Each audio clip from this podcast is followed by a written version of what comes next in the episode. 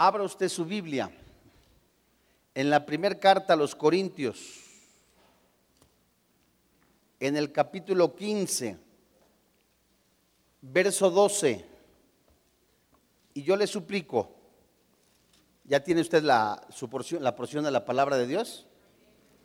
Por favor, póngase en pie y vamos a leer juntos del versículo 15, 12 hasta el versículo 21. ¿Listo? La Biblia dice, pero si se predica de Cristo que resucitó de los muertos, ¿cómo dicen algunos entre vosotros que no hay resurrección de muertos? Porque si no hay resurrección de muertos, tampoco Cristo resucitó. Y si Cristo no resucitó, vana es entonces nuestra predicación, vana es también vuestra fe. Y si somos hallados falsos testigos de Dios, porque hemos testificado de Dios que Él resucitó a Cristo, al cual no resucitó, si en verdad los muertos no resucitan. Porque si los muertos no resucitan, tampoco Cristo resucitó. Y si Cristo no resucitó, vuestra fe es vana. Aún estáis en vuestros pecados. Entonces, también los que durmieron en Cristo perecieron. Si en esta vida solamente esperamos en Cristo, somos los más dignos de conmiseración de todos los hombres. Mas ahora Cristo ha resucitado de los muertos, primicias de los que durmieron es hecho, porque por cuanto la muerte entró por un hombre, también por un hombre la resurrección de los muertos. Oremos. Señor, en el nombre de Jesús, hoy, delante de ti, estamos convencidos del poder que hay en tu palabra ha sido inspirada por tu Espíritu Santo. Hoy, si hubiéramos pecado, confesamos nuestros pecados y creemos que tú eres fiel, justo, amplio en perdonar. Hoy creemos que la sangre de Cristo nos ha limpiado de todo pecado, que tu palabra nos limpia, nos perfecciona, nos santifica, nos prepara para toda buena obra. Hoy, Señor, delante de ti te pedimos que tu Espíritu Santo hables a nuestro espíritu que nos animes, que nos fortalezcas, que cambies el lamento en baile, la tristeza en gozo, que sanes, que restaures, que animes. Hoy, Señor, creemos que todo espíritu ajeno al tuyo es atado, echado fuera de este lugar. Te damos gracias, Papito Santo, porque tu Espíritu Santo, el único que ha visto, que vio de manera total, eternamente, la muerte y resurrección de Jesús, en su palabra que nos hable de manera perfecta para edificar nuestra vida en el nombre de Cristo Jesús. Amén. Gracias a Dios. Tome su lugar.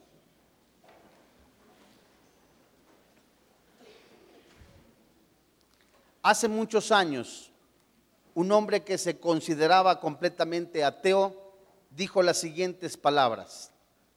Después de más de 700 horas de estudiar el asunto y de investigar en detalle el fundamento, he llegado a la conclusión de que la resurrección de Jesucristo es uno de los fraudes más perversos, malignos, crueles que se haya anidado en el corazón de los hombres.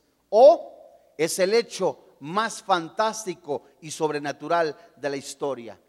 Este hombre, años después, ha escrito más de 100 libros en relación a la persona de Jesús en su muerte y resurrección se llama Jocks Masdowell.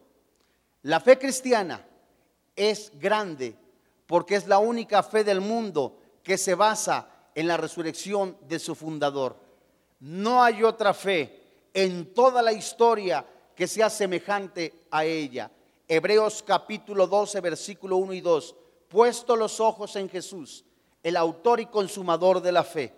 De todas las religiones del mundo, solo la fe cristiana reclama tener vacía la tumba de su fundador.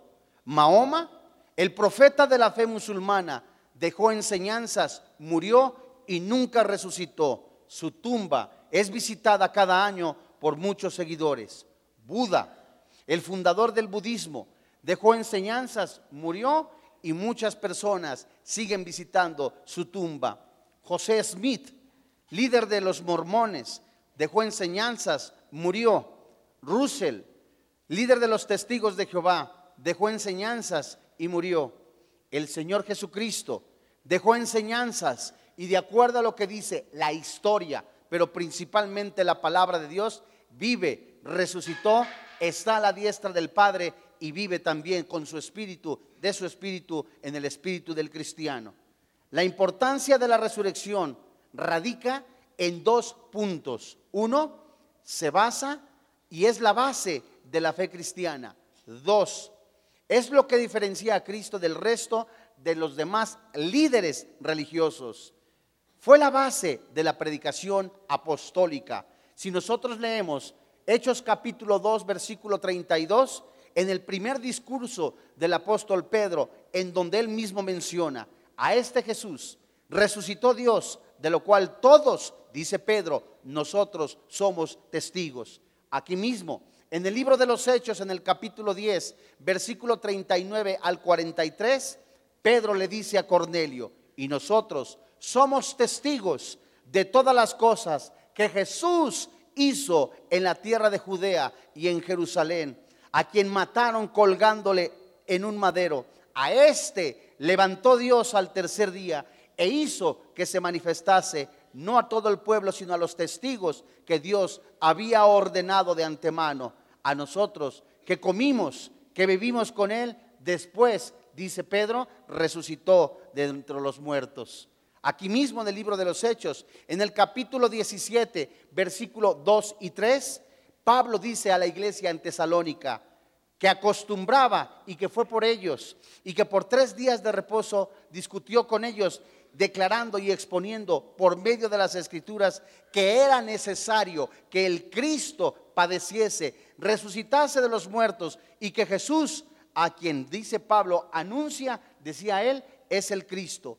En Hechos capítulo 17, versículo 18, Pablo estando en Atenas, dice a algunos filósofos de los epicuerios, de los estoicos que disputaban con él, y unos decían, parece que este es predicador de nuevos dioses, porque les predicaba el Evangelio de Jesús y de la resurrección. Pablo también en el concilio hablaba de la esperanza de la resurrección de los muertos. ¿Cuál es, amado oyente, cristiano que me escuchas, la base doctrinal del cristianismo, la resurrección del Señor Jesucristo. Si nosotros leemos, como acabamos de, leer, o releemos la primera carta a los Corintios en el capítulo 15, desde el verso 12 hasta el verso 21, nos daremos cuenta que si nosotros, si no existiera resurrección de Jesús, vana es entonces la fe. ¿Para qué predicamos? Primero, ante todo, no existiría una fe nuestra predicación, predicación sería obsoleta y es vano que nosotros evangelicemos. Vana es la iglesia, vana es la Biblia, todo lo que se haga es vacío. Mas sin embargo, estamos convencidos de un Dios vivo que nos ha pasado de la muerte eterna al reino de luz, del reino de las tinieblas al reino de luz. Él es Jesús, que es Dios por sobre todas las cosas, de acuerdo a lo que dice Romanos capítulo 9. ¿Qué es lo que hace diferencia a Cristo del resto de los líderes religiosos?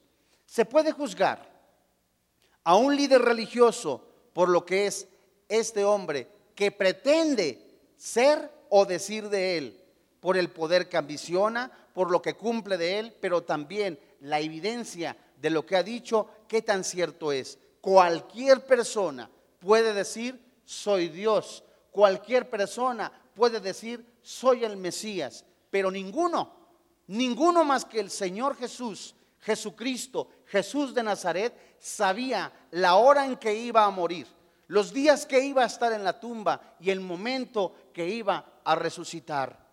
Él dijo, ser más que el templo en Mateo capítulo 12, versículos 5 al 6. Dijo ser más que Salomón en Mateo capítulo 12, versículo 42. Dijo ser más que Jonás en Mateo capítulo 12, versículo 41, dijo ser más que Abraham cuando se enfrentó a los fariseos que decían y ofendían, blasfemaban contra la persona del Señor Jesús y al Espíritu Santo, achacándole una paternidad no conforme a la voluntad de Dios y de la misma manera haciendo dudar la paternidad de Jesús. Vuestro Padre es el diablo, contestó Jesús. Ahí mismo en cuanto a Jesús mismo, decía ser más que Abraham. Jesús por lo menos dice siete veces en los evangelios la frase yo soy, esta misma que se atribuye únicamente a Dios. Yo soy la luz del mundo. Yo soy la puerta por donde entran las ovejas. Yo soy la resurrección y la vida. Yo soy el camino y la verdad y la vida. De la misma manera, la pregunta que se hizo Felipe, que le dijo al Señor Jesús, muéstranos al Padre, el mismo Señor Jesucristo mencionó, el que me ha visto a mí, ha visto al Padre. Jesucristo tuvo pretensiones más allá de un simple mortal. Sin embargo, la frase clave o la señal clave de Cristo no eran sus pretensiones, sino que dijo que resucitaría al tercer día. Y la base de que Él intercede no es su muerte, sino su resurrección. Por eso, si alguien prueba que la resurrección es falsa, no tiene sentido que creamos en Cristo. Ahora lo importante no es lo que Cristo dijo de sí mismo, porque cualquiera que se pueda parar delante de nosotros y decir, yo soy la luz del mundo, yo soy el camino, cualquiera puede hacerlo, pero ¿cuántos pueden demostrarlo? Vamos pues a abrir un tribunal donde vamos a analizar los hechos en torno a la resurrección y lo que dicen los escépticos, lo que dicen algunas fuentes como National Geographic, como dicen algunas instituciones en algunos reportajes en cuanto a la muerte y resurrección del Señor Jesucristo. Es por eso que hoy, a la luz de la palabra de Dios, veremos un tema titulado La tumba vacía. Vayamos a Mateo capítulo 27. Yo quiero que usted ponga mucha atención. Vamos a tomar muchísimas evidencias Vamos a ir leyendo las porciones, la porción de la palabra de Dios. Si usted es estudiante de la palabra de Dios, vaya subrayando porque va a haber frases que nos van a ayudar a contestar de manera eh, tajante en relación a la resurrección del Señor Jesucristo. Mateo capítulo 27. ¿La tiene? Y vamos a leer del verso 58.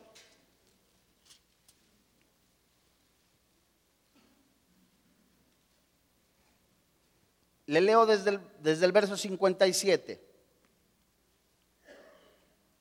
Fíjese usted, vamos a ir viendo las evidencias. Esto es importantísimo. Parte histórica, parte espiritual, que dice la Biblia, que dicen los cronistas históricos y cómo la misma Biblia se interpreta por sí mismo y nadie más que el mismo Señor Jesucristo, que el Espíritu Santo nos muestre esta evidencia clara de su resurrección. La Biblia dice, cuando llegó la noche, vino un hombre rico de Arimatea, llamado José. Primera pregunta, ¿quién era José? Puede subrayarla porque esta nos van a dar las evidencias para las preguntas que vamos a hacernos más adelante. Que también ha sido, había sido qué? Discípulo de Jesús. Verso 58. Uno, José de Arimatea, era discípulo de Jesús. Verso 58. Este fue a Pilato y le pidió el cuerpo de Jesús. Entonces Pilato mandó que se le diese el cuerpo, versículo 59. Y tomando José el cuerpo, segunda frase a anotar, tomando José el cuerpo, lo envolvió en una sábana limpia. Tercer frase para poder nosotros ir teniendo las preguntas. ¿Por qué? Porque van a salir preguntas como el famoso manto de Turín, cuándo fue la resurrección de Jesús, preguntas que nos hacen personas que quizás no son cristianas o que nos hacemos nosotros también verso 59. Y tomando José el cuerpo, lo envolvió en una sábana limpia, verso 60. Subrayo usted, y lo puso en su sepulcro nuevo. Siguiente frase. Que había labrado en la peña y después de hacer rodar una gran piedra a la entrada del sepulcro, se fue. La segunda frase nosotros a estudiar si es muy rápido, yo te recomiendo de manera sana que adquieras el disco porque esto es muy interesante. La cuarta frase o la siguiente frase nosotras a subrayar para contestar, porque es lo primero que te preguntan. Cualquier persona te va a preguntar, ¿quién se robó el, cuerpo de Jesús? ¿Cuántas personas podían mover el disco de piedra que cubría la, la boca de la tumba? Y la frase dice, y después de hacer rodar la gran piedra, a la entrada del sepulcro se fue. Pregunta, ¿cuántos hombres podían mover la piedra? Verso 61. Y estaban allí María Magdalena y la otra María sentadas delante del sepulcro. Verso 62. Al día siguiente, que es después de la preparación, se reunieron los principales sacerdotes y los fariseos ante Pilato. Pregunta, ¿qué día era? ¿Quiénes eran esas personas? ¿Para qué se juntaron? Verso 63. Diciendo, Señor, nos acordamos que aquel engañador dijo, fíjense ustedes qué blasfemos, viviendo aún después de tres días, ¿qué dice? Resucitaré. Verso 64. Manda pues que se asegure el sepulcro hasta el tercer día. No sea que vengan sus discípulos de noche y lo hurten, lo roben y digan al pueblo, esta es otra frase a subrayar, la primera del versículo 64, que, que, lo aseguren de cuánto se componía una guardia, cuántos soldados estaban en la tienda de la guardia, cada cuándo se hacían las guardias. Esto es muy interesante. Versículo 64, parte B. Y lo hurten y digan al pueblo, resucitó de entre los muertos y será el postre error peor que el primero. Verso 65. Y Pilato les dijo, ahí tenéis una guardia. Vuelvo a retomar la pregunta, ¿de cuánto se componía la guardia? ¿Cuántas, cuántas horas tenía eh, que estar la guardia? ¿De quién era la guardia? ¿De los sumos sacerdotes o del gobierno? Todo eso es muy interesante. Y asegurarlo, como sabéis. Verso 66. Entonces ellos fueron y aseguraron el sepulcro, sellando la piedra. ¿Cómo se sellaba la piedra? Y poniendo la guardia, verso 67. Hasta ahí. Santos hermanos en la fe, no hay verso 67. Soy yo como el superagente 86, ¿no? Mire, por lo menos aquí surgen varias interrogantes. Espero las haya notado se encuentra la tumba vacía. El hecho es que tenemos muchas evidencias de que Jesús realmente resucitó. Una tumba vacía, una gran piedra que fue colocada a la entrada de la tumba o a la boca de la tumba, el sello romano, la guardia romana, ya les voy diciendo más o menos de quién era la guardia, el testimonio de los que vieron al Cristo resucitado, los lienzos y el sudario dentro del sepulcro vacío. A manera de poder enriquecer, ¿qué eran los sudarios? Fíjense ustedes, en la década de los, de los 80, algunos se recordarán, se puso de moda cierto reportaje llamado El Sudario, encontrado en Turín, Italia, que supuestamente pertenecía a Jesucristo. Verdaderamente eso no se puede demostrar si era el sudario de Jesús. Traía especias traía eh, esencias aromáticas, cierto, se le aplicó carbono 14, en, lo que puede dar una referencia que era una alta posibilidad a los años donde Jesús murió. Pero esa práctica de adorar fetiches no es genuino de parte de Dios. Este famoso sudario de Turín hace, será en, los, en la década de los 80, 1985, 86 aproximadamente. Les digo porque yo lo fui a ver. Yo era monaguillo todavía. Hizo una, una exposición de, una réplica fotográfica del sudario de Turín y daban las explicaciones de la muerte de Jesús. La pregunta de los 64 mil. ¿Verdaderamente era el manto de Turín? ¿Era el manto que, que cubrió el rostro de Jesús? Al paso del tiempo, fíjense ustedes, nos podemos dar cuenta que cualquier cosa que hubiese dejado, hubiera dejado el Señor Jesucristo, el hombre lo puede dejar como un rito o algo para, para hacer idolatría. El sudario que se describe en el Evangelio de Juan no era una tela entera, sino más bien parecía aparte de la cabeza y luego tenía los lienzos que envolvían el cuerpo. Eso tú lo puedes leer en Juan capítulo 20, desde el verso 21, ¿verdad? Eso es muy interesante, eso es precioso. tiras de 30 centímetros de ancho, mezclados con especias. Y luego tenía esos lienzos. Al paso de mucho tiempo, Jerusalén fue devastada en el año 70 después de Cristo. Y fue en el año 1354 después de Cristo que dijeron que habían encontrado el famoso sudario de Cristo. Pero en 1988, tres laboratorios independientes hicieron pruebas del manto del fechado por carbono y todos dieron una fecha tardía en la época medieval. ¿Era de Jesús? Seguro, seguro no. Santos hermanos, regresando a la tumba vacía. José de Arimatea, un hombre rico que era uno de los discípulos, compró este sepulcro labrado en roca y lo donó al Señor para que se cumpliese la profecía que había muerto y entre malhechores y fue sepultado entre ricos. Los cuatro evangelios especifican el primer día de la semana. ¿Cuándo es el primer día de la semana? Domingo. Es el primer día de la semana. A muy temprana hora de la mañana, posiblemente de acuerdo a lo que dicen algunos anotadores, a las 5 de la mañana, las mujeres fueron al sepulcro para continuar preparando el cuerpo con las especies aromáticas y encontraron la tumba vacía, la piedra removida. Y fue un hecho que la tumba estaba vacía y que debemos dar, por supuesto, una explicación a esa evidencia. Vayamos a Marcos, capítulo 16. Si alguien hubiera maquinado, si alguien hubiese dicho, nos robamos el cuerpo del Señor Jesús, pregunta, ¿en qué momento?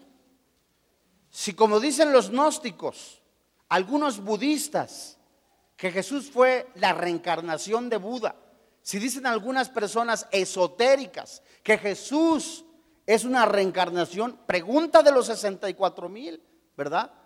De los 64 mil pesos con dos coches en, en Puerto Vallarta, una casa y un departamento en Puerto Vallarta. Pregunta, si Jesús solamente se desmayó, fíjense ustedes, el analizar la, la flagelación, una muerte cruenta, sangrienta, en donde los estudiosos dicen que la muerte del, culpable eh, era literalmente se desprendía la piel del cuerpo, las, eh, las vísceras quedaban expuestas, eh, se le tapaba con un lienzo, ese lienzo se pegaba al cuerpo. Imagínense ustedes, iba a estar preocupado una persona por acomodar los lienzos, salir y esperar tres días, eso es absurdo.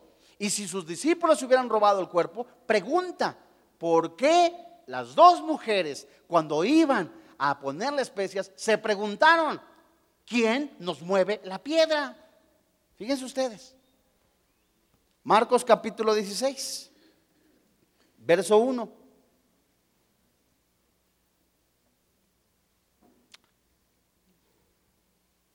Leo. Cuando pasó el día de reposo, María Magdalena, María la madre de Jacobo y Salomé, Compraron especies aromáticas para ir a ungirle. Verso 2. Muy de mañana, repito, aproximadamente a las 5 de la mañana, el primer día de la semana, vinieron al sepulcro, ya ha salido el sol. Pero decían entre sí, ¿qué se preguntaron? ¿Quién nos removerá la piedra de la entrada del sepulcro? Esto para alguna persona que dice que se robaron el cuerpo de Jesús, pregunta, entonces, ¿cómo, ellos se cuestionaban? ¿Quién nos va a mover la piedra? No era una piedra como un zaguán como nosotros conocemos ahora, ¿verdad? Verso 4, pero cuando miraron, ¿qué dice la Biblia? Miraron, vieron removida la piedra que era muy grande. Fíjense ustedes, ahí les va. En Marcos capítulo 16, no pierda cuidado, sígame con cuidado. Según el códice Besae, leo como está escrito, es un manuscrito del siglo IV que se encuentra en la biblioteca de Cambridge. En Marcos capítulo 16, verso 4, hay una frase entre paréntesis que dice que cuando Jesús fue, fue puesto allí, José de Arimatea colocó contra la tumba una piedra que 20 hombres no podían mover. Entonces, si dos mujeres o los doce discípulos se ponen de acuerdo para robarse el cuerpo, no podían haber movido la piedra. Eso es absurdo que si alguien se robó el cuerpo. Dios mío, si 20 hombres no pudieron mover la, la, piedra, eso nos habla de un hecho sobrenatural. ¿Quién movió esa piedra que requería de varios hombres para moverla? Nos preguntamos. De hecho, según los historiadores, que se dice que se usaban dos piedras, una grande, un disco de piedra y otro que atoraba, que servía de soporte para que la piedra grande no pudiera rodar. Ahí vamos despejando. Seguimos leyendo. ¿Cuál era la otra, la otra pregunta? El sello.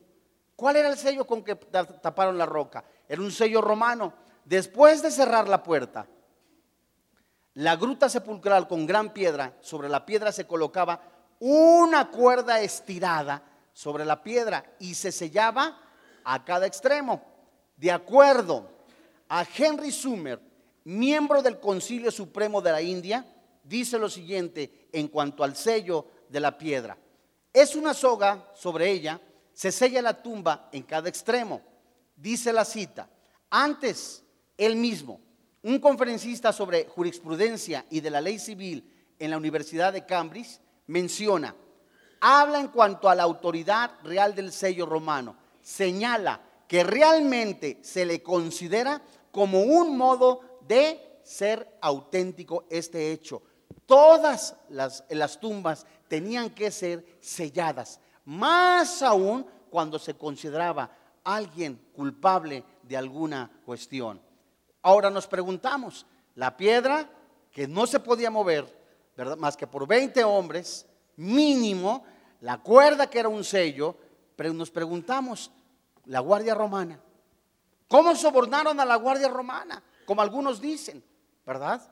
Y William Smith menciona en el diccionario de antigüedades griegas y romanas, una legión romana era de 120 o 60 hombres equipados por el tribuno, a quien estaban especialmente asignados dos guardias de cuatro hombres cada una. Es decir, una guardia se componía de cuatro personas. Una guardia estaba en la boca de la tumba de Jesús, pero había una tienda, ¿verdad? A, tres, cuatro, cinco metros estaba una tienda donde estaban 120 hombres. Y esas guardias, cada una, se mantenían vigiladas. Y algunos al frente, otros atrás. Y las guardias eran cada tres horas. Pregunta de los 64 mil. Si sobornaron a los guardias, yo me imagino que no los sobornaron con tortibonos, ¿verdad? Ni con un vale de despensa o algo por el estilo. Porque era pena de muerte violar literalmente la ley. Y además, hermanos en la fe, ¿Cuántas personas vieron a Jesús resucitado? Vamos a citar por lo menos algunos. Marcos capítulo 16, verso 9. María Magdalena, dice la Biblia, habiendo pues, ¿qué dice la Biblia? Resucitado Jesús por la mañana, ¿cuándo? El primer día de la semana apareció primeramente a María Magdalena, de quien había echado siete demonios. Santos hermanos en la fe. Aquí nos podemos preguntar, oye, ¿quién era María Magdalena? Esa mujer era una prostituta. Esa mujer, donde nosotros también nos podemos preguntar, haciendo un breve paréntesis, en el año 2003, una novela que fue un boom periodístico también, llamada El Código da Vinci.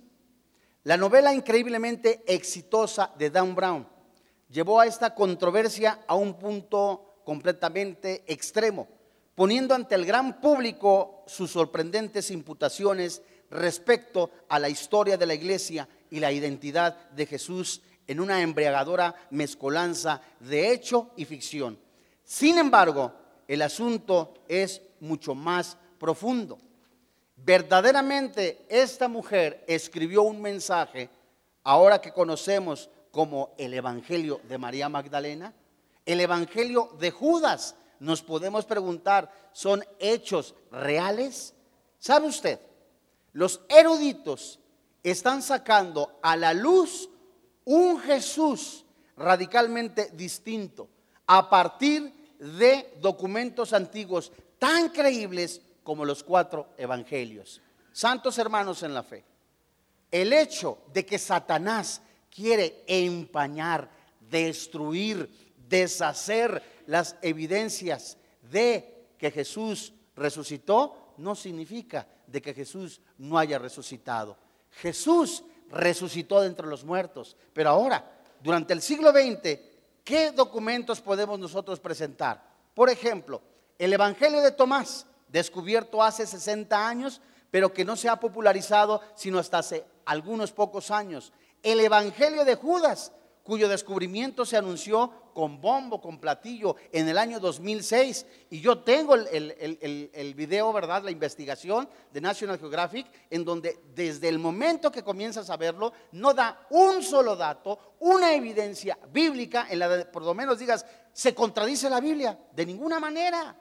Esos son únicamente, ah, son documentos falsos. Pregunta, si el Evangelio de Judas el Evangelio de María Magdalena, el Evangelio del mismo Jesús, son documentos que se encuentran 300, 400, 600 años, hablando globalmente, después de la muerte de Jesús, y si, fueron documentos que no fueron escritos por testigos presenciales, como Lucas anuncia en el capítulo 1, lo que nosotros vimos, lo que nosotros investigamos diligentemente, dice Lucas, lo que yo vi, lo que yo estudié, lo que oí, eso es lo que escribo. Fueron testigos presenciales, personas que vieron hechos, que investigaron. Y si los evangelios antes citados ¿verdad? No nos está dando evidencias de que fueron personas presenciales y que además fueron escritos en copto, ¿Copto qué es? Es un lenguaje egipcio antiguo. Y la única persona autorizada, autorizada por traducir estos documentos, dice lo siguiente. Siguiente, en el año 2007, ciertas cuestiones relativas a la resurrección han recibido una extensa atención cuando la sorprendente audiencia del 57% de los norteamericanos oyó hablar del documental de Discovery Channel en que James Cameron, director de la, película Titanic, y el realizador de documentales Simon Jovics afirmaban que los arqueólogos habían descubierto la tumba de Jesús y su familia al sur de la antigua ciudad de Jerusalén. Si realmente habían descubierto su sepultura u osario, entonces Jesús no podía haberse levantado corporalmente de entre los muertos. ¿Y qué decir del filme la última tentación de Cristo. Santos hermanos en la fe, los evangelios de Tomás, el evangelio de Pedro, el evangelio de María, el secreto de Marcos, el evangelio de Judas, de acuerdo al periodista Lee Strubel, que también era ateo, una interrogante, él menciona, paréntesis, Lee Strubel dice lo siguiente, llega a su escritorio la noticia de que un legislador de Norteamérica tiene algunas acusaciones de fraude. Y estas mismas acusaciones de fraude lo empañan y puede aún eh, hacer que renuncie. Pregunta, si esto es real, ¿por qué nadie ha hecho algo? Si es mentira, ¿por qué lo dicen? Se llega a la investigación y verdaderamente este legislador estaba corrompido, vivía en adulterio y renuncia. Le llegan documentos en donde esos documentos dicen, Jesús vivió y murió en Cachemira. Jesús realmente salió de la tumba antes y estaba vivo, nunca se murió. Pregunta, si eso es verdad, ¿por qué lo dicen? ¿Por qué se quedan callados? Y si es mentira, ¿por qué lo dicen? Este hombre, salud, este hombre se fue literalmente al Instituto de los Rollos del Mar Muerto. Y el licenciado en historia y filosofía eh, este hombre se entrevista con el máster en divinidades, el único que, eh, que traduce el copto. Y cuando abren las copias, literalmente empieza a compararlas con la palabra de Dios, no es claro, ¿verdad? No es, no es los documentos que nosotros tenemos, dice él, en el momento que están viendo las copias, Dios mío, esto no se puede comprobar que es auténtico, me refiero a los, a los evangelios de Tomás, Pedro, María, el, eh, el, evangelio del mismo secreto de Marcos, que son 400, 600 años escritos después en copto, no son testigos presenciales, son los, los autores, los escritores, no son testigos presenciales. Y los compara con la palabra de Dios cuando este hombre abre Isaías allí en el Museo de los Rollos del Mar Muerto, sus palabras, lo puedes leer en su Biblia comentada, eh, el, Cristo verdadero, en el libro también Buscando al Jesús verdadero, Lee Strubel, las palabras que él dijo, estoy parando frente al Hijo de Dios, el mismo Cristo crucificado que resucitó al tercer día. Ahí fue en donde, gracias por tu ánimo, ¿verdad? En donde ahí fue claramente donde él se, eh, haya convencido ante ver los rollos de decir, y el Espíritu Santo le convence de que Jesús es Dios por sobre todas las cosas. Seguimos. Vamos rápidamente. Mateo capítulo 28, verso 9. Jesús se le aparece a María Magdalena. Esto era muy interesante porque si Jesús se casó con María Magdalena, si tuvo descendencia, no hay nada más aberrante que se haya sido fabricado más que en el infierno que Jesús se haya casado físicamente. ¿Por qué? Porque eso empaña literalmente la resurrección de Jesús. Y si esto no es cierto, amigo que me escuchas, si la resurrección no existió, como dice el apóstol Pablo, comamos, bebamos, sigue, sigue adulterando, sigue robando, sigue fornicando, sigue inhalando cocaína, no pasa nada.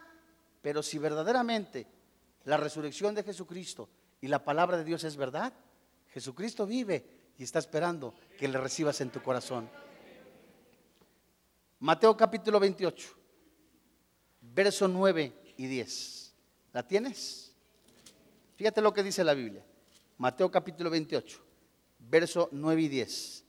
He aquí, Jesús le salió al encuentro diciendo, salve. Y ellas acercándose, ¿qué dice la Biblia? Abrazaron sus pies y le adoraron. Entonces Jesús les dijo, no temáis, id, dad las nuevas a mis hermanos para que vayan a Galilea y allí me verán. La segunda evidencia en donde Jesús aparece resucitado es a las mujeres que regresaban de la tumba, una tumba vacía, una tumba donde Jesús no está, ahora está a la diestra del Padre. Primer carta a los Corintios capítulo 15 solamente anota. Pedro anuncia en la tarde la resurrección de Jesús se le aparece Jesús. En Lucas capítulo 24, verso 13 al 33, Jesús aparece a sus discípulos en Emaús. Jesús aparece a los apóstoles no estando Tomás en Lucas capítulo 24, verso 26, 36 al 43. Jesús aparece a sus discípulos estando Tomás presente en Juan capítulo 20, verso 26 al 29 a los siete junto al mar de Tiberias, en el mar de Galilea, aparece Juan capítulo 21 del versículo 1 al verso 23 a una gran multitud, más de 500 creyentes sobre una montaña en Galilea. Primer carta a los Corintios, capítulo 15, verso 6. A los 11 apareció en Mateo capítulo 28, verso 16 al 20. En la, en la, en la ascensión aparece, eh, escribe en Juan, en Hechos capítulo 1, del versículo 3 hasta el versículo 12.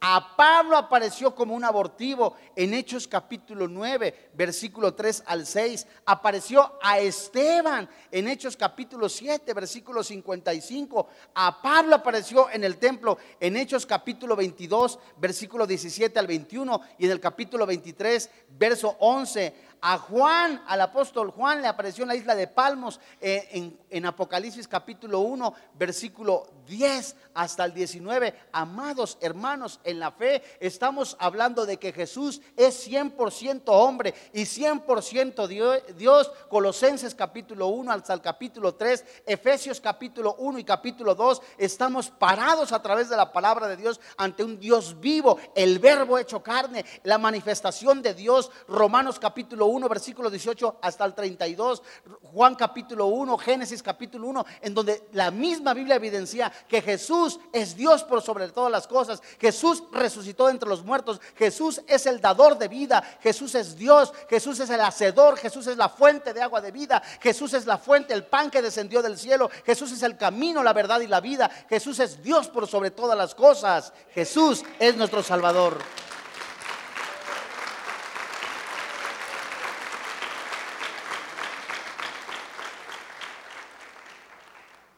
Quiero leerles la teoría del desmayo, en donde algunos dicen, Jesús no estaba muerto, estaba desmayado.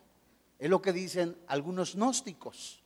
Esta teoría es tan absurda que tuvieron que pasar 18 siglos para que se le ocurriera a alguien. Venturini lo menciona en el siglo XVIII. Y esta teoría, en donde según estaba dormido, es completamente absurda, absurda, lo vuelvo a repetir, porque si la flagelación, la muerte, el castigo cruento, sangriento, basta para que te des una leve idea de lo que fue la crucifixión de Jesús, con ver la, la película de la pasión de Cristo, que se acerca un poco más a la realidad de, de, la crucifixión de Jesucristo, porque fue sangrienta. Ningún hueso fue roto, si es cierto, fue, fue atravesado, el corazón le explotó de dolor en el momento que dice, Padre, ¿por qué me has abandonado? Si leemos Romanos capítulo 3, versículo 25, en donde el, mismo apóstol Pablo menciona, eh, vamos a Romanos capítulo 3, verso 25. Esto es hermoso, hermanos, porque nos, nos muestra allí cómo Jesucristo sufrió el dolor por causa del pecado tuyo y mío. Romanos 3, 25. A quien Dios puso, ¿cómo dice? Como propiciación. Esta palabra propiciación nos recuerda a los panes de la propiciación que estaban del lado derecho en en el lugar santo del tabernáculo. Los sacerdotes comían el pan de la propiciación y Jesús está a la derecha del Padre. Por medio de la fe en su sangre, habla del sacrificio, del orden levítico, habla de la paga del pecado, es la muerte del. No hay perdón de pecados sin remisión de sangre, sin que la sangre fuera derramada, para manifestar su justicia, a causa de haber pasado por alto. Fíjate, tus pecados, mis pecados, fueron pasados por alto. Aquí hablando de los santos del Antiguo Testamento que fueron salvos, por decirlo de esta manera, a crédito. Porque todos los hombres que pusieron los ojos en Dios, en Jesús, fueron salvos en fe. Desde Génesis hasta el último libro, hasta, hasta los cuatro evangelios. El Antiguo Testamento es desde Génesis hasta, hasta Mateo, hasta Juan. La iglesia nueva testamentaria comienza en el libro de los Hechos. Todos esos santos hombres, los que pusieron sus ojos en Dios, los que pusieron sus ojos en Dios, fue en fe. Ningún rito ceremonial da salvación. Ningún rito, ni la misa, ni los ritos ceremoniales, ni yéndote de rodillas te da la salvación. Solamente la fe en Cristo Jesús y las personas del Antiguo Testamento que pusieron sus ojos en el Mesías, Dios los salvó a crédito. De veras, Velo en el diccionario. La frase por haber pasado por alto significa haberles dado salvación a crédito en su paciencia los pecados pasados. Verso 26.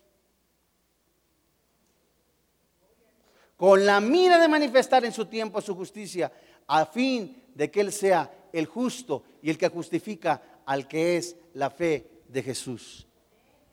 Santos hermanos en la fe. Regresamos al versículo 25 porque hay una frase interesantísima. A quien Dios puso. ¿Sabes qué significa la palabra puso? Esto es muy interesante. Esa palabra puso si es colocar, pero va más apuntada a exhibir.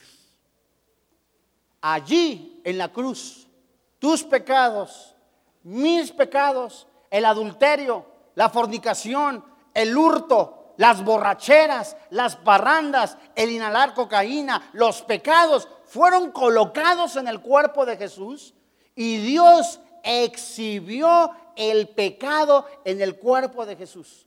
Un ejemplo. Hace años yo les comenté en algún momento que yo trabajé en alguna tienda. En esa tienda esa tienda de abarrotes tenía su carnicería. Tenían cámaras, nos estaban vigilando. No hay nada de malo en eso, el dueño tiene la autoridad de hacerlo. Pero resulta que en la carnicería fue sorprendido el carnicero llevándose algunas cosas. Yo era el encargado. Llega el dueño y me habla inmediatamente. David, ven para acá. Acompáñame. Abrimos en la mochila del hombre, llevaba muchas cosas, eh, latas de refrescos, muchas cosas. Y llega la persona y le pregunta al dueño, ¿qué está usted haciendo? Pues vengo a trabajar. Abren la bolsa y, ¿cómo se dice? Da pena ajena, ¿no? Da vergüenza. Fue exhibido el hombre por su pecado. Jesús fue exhibido por tu pecado y por mi pecado. Públicamente allí recibió en su cuerpo lo que tú y yo merecíamos. La paga del pecado es la muerte, mas el regalo de Dios es la vida eterna.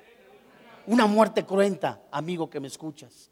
Una muerte cruenta donde Jesús recibió allí en su cuerpo lo que tú y yo merecíamos, donde fue flagelado, donde fue escupido, donde en el caminar rumbo allí desde, desde, la, desde la prensa, ¿verdad? Desde el momento que estaba orando hacia el Padre, si, es posible no toma de, yo, de esta copa, pero hágase conforme a tu voluntad. Jesús siempre quiso hacer, la voluntad del Padre. Dios mío, desde ahí comenzaban, desde Juan capítulo 8, donde empiezan las burlas, los escarnios en la persona de Jesús, las calumnias, las mismas que puedes padecer por causa de llevar a Jesús en tu corazón. Jesús te, te enseña que en este transitar, en este planeta, algún día estaremos juntamente con Él, porque Él resucitó entre los muertos. Viene por su iglesia, viene por una iglesia limpia, sin mancha, santa. Él ha pagado con su sangre una muerte cruenta donde podemos decir, esta es la fe que predicamos, que si confesares con tu boca que Jesús es el Señor, que Dios le levantó entre los muertos, eres salvo. Hay salvación en la sangre de Jesús. Hay perdón en la sangre de Jesús. Hay una tumba vacía. Cuán terrible fue la cruz. En la página 198 del libro de Josmas Dowell dice lo siguiente, ciertamente una muerte por crucifixión parece incluir todo lo que el dolor y la muerte pueden tener de horrible y espantoso, vértigos, calambres, dolor, la muerte puede tener un horrible y espantoso eh, hambruna, insomnio, fiebre traumática, tétanos, vergüenza, publicidad de vergüenza, larga duración de tormento, horror de anticipación, mortificación por causa de heridas eh, no, no atendidas. Todo eso Jesús lo padeció por ti y por mí. Pero la buena noticia es que Jesús resucitó de entre los muertos.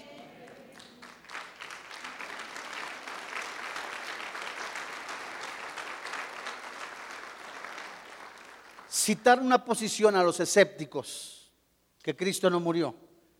Y yo le digo con todo mi corazón, lejos estoy yo de hacer un mensaje motivacional.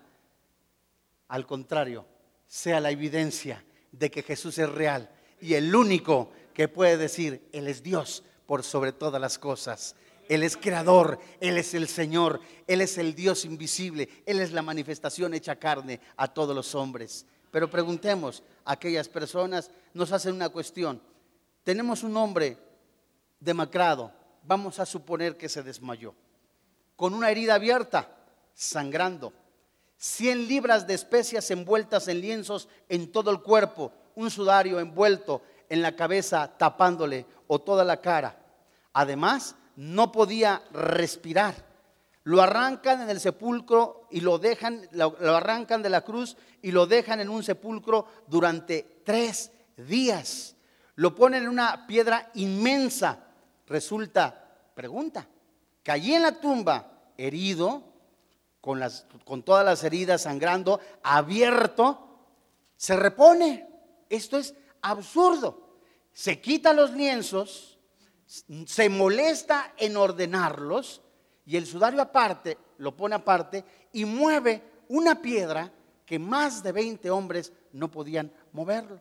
Sale desnudo, con sus manos, sus pies eh, completamente lastimados, camina kilómetros, entra a una habitación donde estaban sus discípulos traspasando, él traspasa la pared y les dice, paz sea a vosotros. Señoras y señores, esto no es un show, es verdaderamente Jesús resucitado el que da vida y vida en abundancia. Es Jesús el único Dios verdadero. Y ahora, santos hermanos en la fe, si verdaderamente esto no es real, vuelvo a decirles, o sea, que 500 personas vieron la resurrección de Jesús y se equivocaron.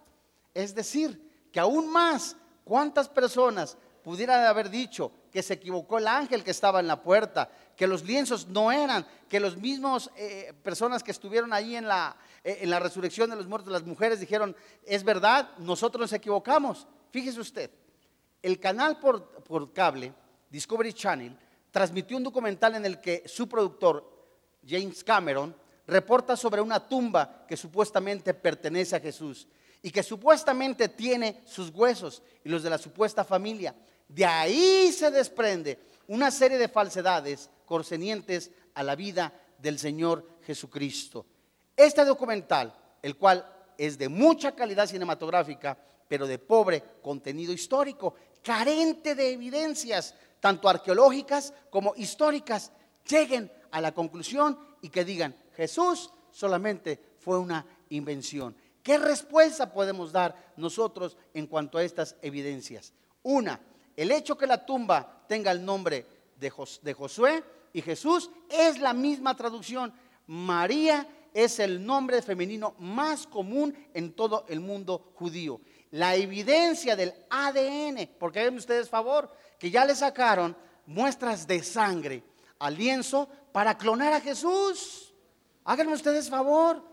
Ahí puedes meterte a la página www.clonemosajesús.org eh, y, y reciben tus, tus ofrendas, ¿verdad? Para que, como no hay nadie, nadie que pueda salvar el mundo, vamos a clonar a Jesús.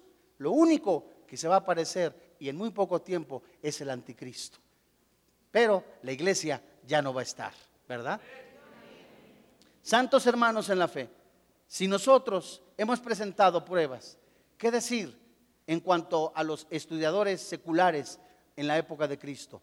Flavio Josefo, historiador judío del siglo, escribió cuando los apóstoles estaban terminando su obra entre el año 50 después de Cristo y el año 95. Dio testimonio en sus obras de la historia de los hechos de Jesucristo, ya de lo citado antes. Así lo citó. De la misma manera, Thomas Arnold de la Universidad de Oxford dijo lo siguiente, He estudiado por muchos años las historias de otros tiempos. He examinado el peso de la evidencia de aquellos que han escrito en cuanto a ellas. No conozco ningún hecho de la historia de la humanidad que haya probado mejor y más plena evidencia de todo tipo para la comprensión de un investigador justo que la gran señal que Dios nos ha dado de que Cristo murió y resucitó entre los muertos. Jesús es real. Así es como termina. Santos hermanos en la fe. Y quiero terminar, como dijo el apóstol Pablo. Doy gracias al que me fortaleció, a Cristo Jesús nuestro Señor, porque me tuvo por fiel poniéndome en el ministerio. Habiendo yo sido antes blasfemo, perseguidor e injuriador, mas fui recibido a misericordia, porque lo hice en ignorancia, en incredulidad. Pero la gracia de nuestro Señor fue más abundante con la fe y el amor que es en Cristo Jesús. Santo, amigo que me escuchas, palabra fiel y digna de recibir por todos. Que Cristo Jesús vino al mundo a salvar a los pecadores, de los cuales, dice Pablo, soy el primero. Y la pregunta es, ¿no quisieras recibir a Jesucristo en tu corazón? ¿No quisieras decirle, Jesús, entra en mi corazón? Todos los santos hombres de Dios, estos los apóstoles, si verdaderamente hubieran creído en un mentiroso, Pedro no hubiera dado su vida. Pedro fue crucificado con la cabeza para abajo, Andrés, fue crucificado, Mateo fue asesinado a espada, atravesado en el año 60, Juan fue murió en la isla de Pasmos, siempre pensando en Jesús. Jacobo, hijo de Zebedeo, fue completamente asesinado a espada. Felipe fue crucificado en Asia, Simón fue crucificado, Tadeo fue muerto a flechazos, Jacobo, hijo de Alfeo, fue crucificado en Egipto. Tomás fue atravesado por una lanza, Bartolomé fue crucificado, Matías, el escogido para tomar el lugar de Judas, fue decapitado en Jesús. Hay dos cosas. Jesús fue verdaderamente un hecho histórico que pasó así nada más o verdaderamente es Dios por sobre todas las cosas. Jesús te dice, yo soy el camino, la verdad y la vida. No quisieras venir a Jesús.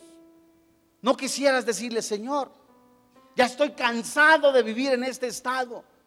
Amigo, no son las religiones lo que te conducen a Dios. Es Jesús el camino, la verdad y la vida. Es Jesucristo la esperanza. Es Dios por sobre todas las cosas. Cerca de ti está en tu boca y en tu corazón. Esta es la palabra que nosotros predicamos. Que si confesares con tu boca que Jesús es el Señor, creyeres en tu corazón que Dios le levantó entre los muertos, serás salvo. Porque con el corazón se cree para justicia, pero con la boca se confiesa para salvación.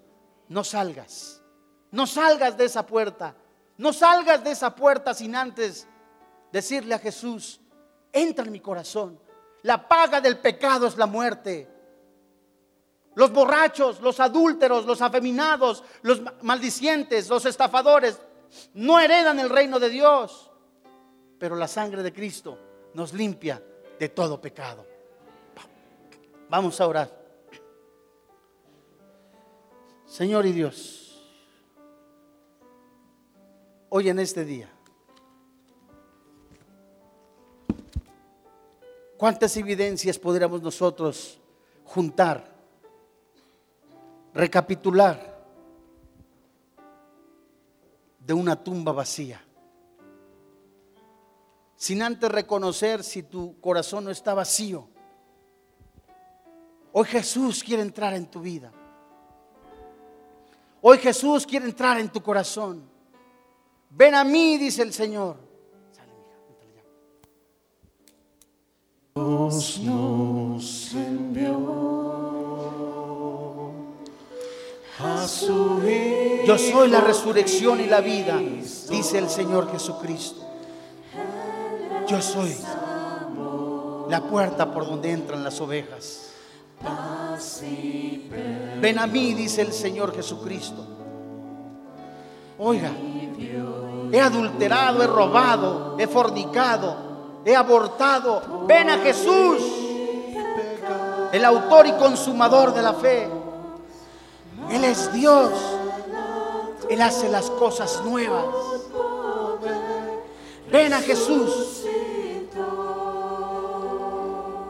¿Qué debo de hacer? Algunos se preguntarán. ¿Sabes? Ningún mérito humano, ninguna religión, ningún estilo de vida religioso, ninguna ordenanza humana te darán la salvación. Solo Jesús. Creer en mí, dice el Señor Jesús. Y hoy en esta mañana, hay quien ha venido varias veces a la iglesia, pero no tiene a Cristo en su corazón. Ven a Jesús. Todo aquel que quiera recibir a Jesús, póngase en pie. Ponte en pie, hijo. Tenemos los ojos cerrados. Ven a Jesús. Ponte en pie. Ven a Jesús. Gracias a Dios. Recibe a Jesús hoy en esta mañana. Muchas personas se están poniendo en pie, gracias a Dios.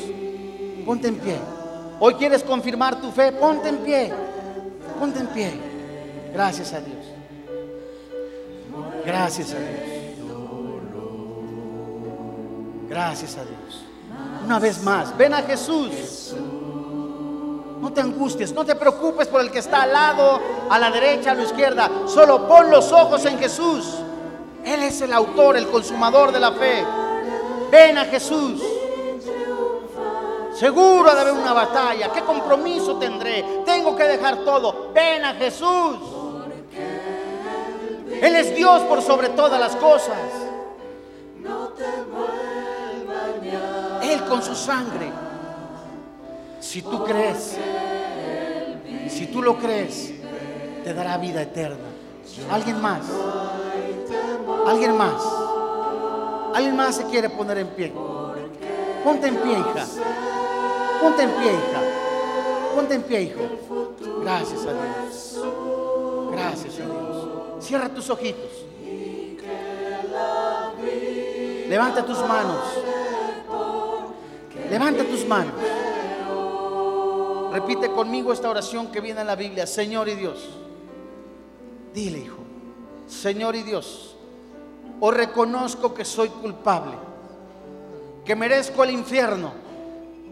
Que la paga del pecado es la muerte. Pero reconozco que tú veniste en carne. Habitaste en este planeta. Te manifestaste recibiste el castigo que yo merecía en la cruz. Hoy creo que resucitaste al tercer día dándome vida eterna. Hoy creo que me has dado, que me has pasado de la muerte a la vida eterna. Hoy creo con todo mi corazón, confieso con mi boca que Jesús es mi Salvador personal. Creo que mis pecados han sido perdonados. Hoy creo que tengo la vida eterna. Hoy recibo a Jesús Ahora hoy te llamo Padre, hoy te doy gracias, porque ahora vive y reina en mi corazón Cristo Jesús. Amén. Gracias a Dios. Te alabamos, Señor. Pónganse en pie todos, por favor. Y vamos a despedirnos con este himno. Que Dios le bendiga, que tenga paz.